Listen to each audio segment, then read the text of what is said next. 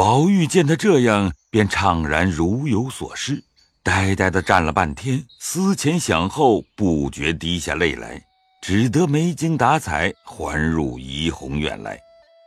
一夜不曾安稳，睡梦之中犹唤晴雯，或眼膜惊怖，种种不宁。次日便懒进饮食，身体作热。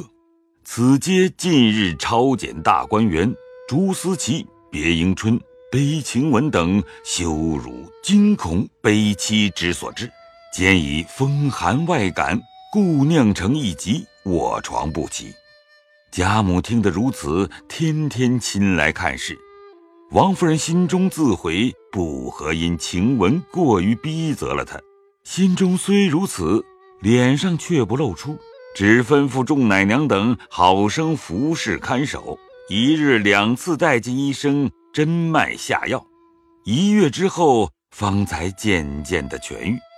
贾母命好生保养。过一百日，方许动荤腥油面等物，方可出门行走。这一百日内，连院门前皆不许到，只在房中玩笑。四五十日后，就把他拘约的火星乱蹦，哪里忍耐得住？虽百般设法，无奈贾母、王夫人执意不从，也只得罢了。因此，和谐丫鬟们无所不至，恣意耍笑作戏。又听得薛蟠摆酒唱戏，热闹非常，以娶亲入门。闻得这夏家小姐十分俊俏，也略通文翰，宝玉恨不得就过去一见才好。再过些时，又闻得迎春出了阁。宝玉思及当时姊妹们一处耳鬓厮磨，从今一别，纵得相逢，也必不似先前那等亲密了。眼前又不能去遗忘，真令人凄惶迫切之至，少不得潜心忍耐，赞同这些丫鬟们私闹事闷，幸免贾政责备逼迫读书之难。这百日内。只不曾拆毁了怡红院，和这些丫头们无法无天，凡世上所无之事都玩耍出来。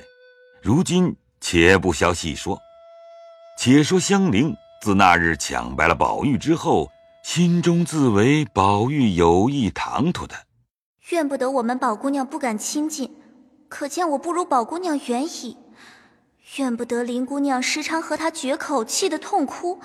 自然唐突他也是有的了，从此倒要远避才好。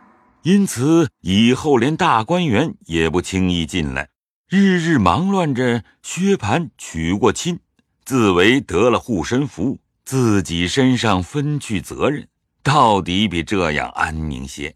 二则又闻得是个有才有貌的佳人，自然是典雅和平的。因此他心中盼过门的日子。比薛蟠还急十倍，好容易盼得一日娶过了门，他便十分殷勤小心服侍。原来这夏家小姐今年方十七岁，生得亦颇有姿色，亦颇识得几个字。若论心中的丘壑经纬，颇不西凤之后尘。只吃亏了一件，从小时父亲去世的早，又无同胞弟兄。寡母独守此女，娇养溺爱，不啻珍宝。凡女儿一举一动，比母皆百依百随，因此未免娇养太过，竟酿成个倒直的性气。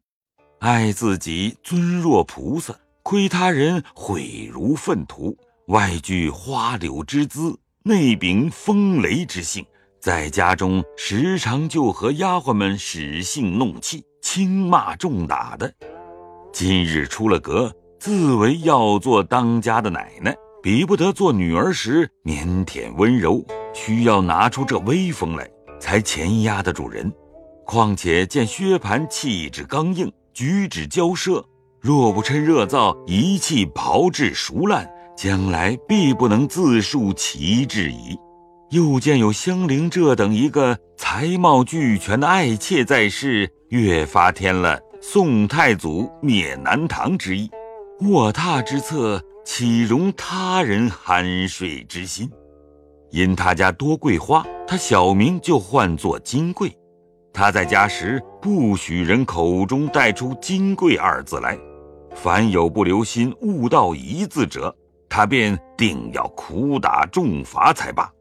他因想“桂花”二字是禁止不住的，需另换一名。因想桂花曾有广寒嫦娥之说，便将桂花改为嫦娥花，又遇自己身份如此。薛蟠本是个怜新弃旧的人，且是有酒胆无饭力的。如今得了这样一个妻子，正在新鲜兴头上，凡事未免尽让他些。那夏金贵见了这般行景，便也试着一步紧似一步。一月之中，二人气概还都相平，至两月之后。便觉薛蟠的气概渐次低矮了下去。一日，薛蟠酒后，不知要行何事，先与金贵商议，金贵执意不从。薛蟠忍不住便发了几句话，赌气自行了。这金贵便气得哭如醉人一般，茶汤不进，装起病来，请医疗治。医生又说气血相逆。当尽宽胸顺气之计。薛姨妈恨得骂了薛蟠一顿，说：“如今娶了亲，眼前抱儿子了，还是这样胡闹。人家凤凰蛋似的，好容易养了一个女儿，比花朵还轻巧。原看的你是个人物，才给你做老婆。你不说收了心，安分守己，一心一计，和和气气的过日子，还是这样胡闹，丧了黄汤，折磨人家。”这回子花钱吃药白糟心，一席话说的薛蟠后悔不迭，反来安慰金贵。金贵见婆婆如此说丈夫，越发得了意，便装出些张志来，从不理薛蟠。薛蟠没了主意，唯自怨而已。好容易十天半月之后，才渐渐的红转过金贵的心来，自此便加一倍小心。不免气概又矮了半截下来。那金贵见丈夫骑道见倒，婆婆良善，也就渐渐的持戈试马起来。先时不过挟制薛蟠，后来以娇作媚，将及薛姨妈，后将至薛宝钗。宝钗久察其不轨之心，每随机应变，暗以言语弹压其志。金贵知其不可犯，每欲寻隙又无隙可乘，只得屈意抚救。一日，金贵无事，因和香菱闲谈，问香菱家乡父母，香菱皆答忘记。金贵便不悦，说有意欺瞒了他。因问他香菱二字是谁起的名字，香菱便答：姑娘起的。金贵冷笑道。人人都说姑娘通，只这一个名字就不通。哎呀，奶奶不知道，我们姑娘的学问，连我们姨老爷时常还夸呢。欲明后事，且见下回。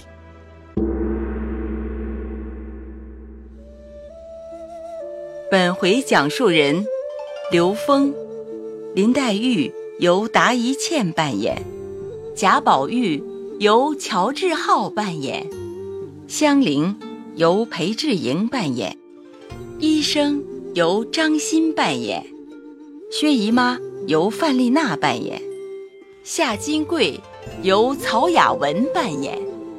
谢谢您的收听。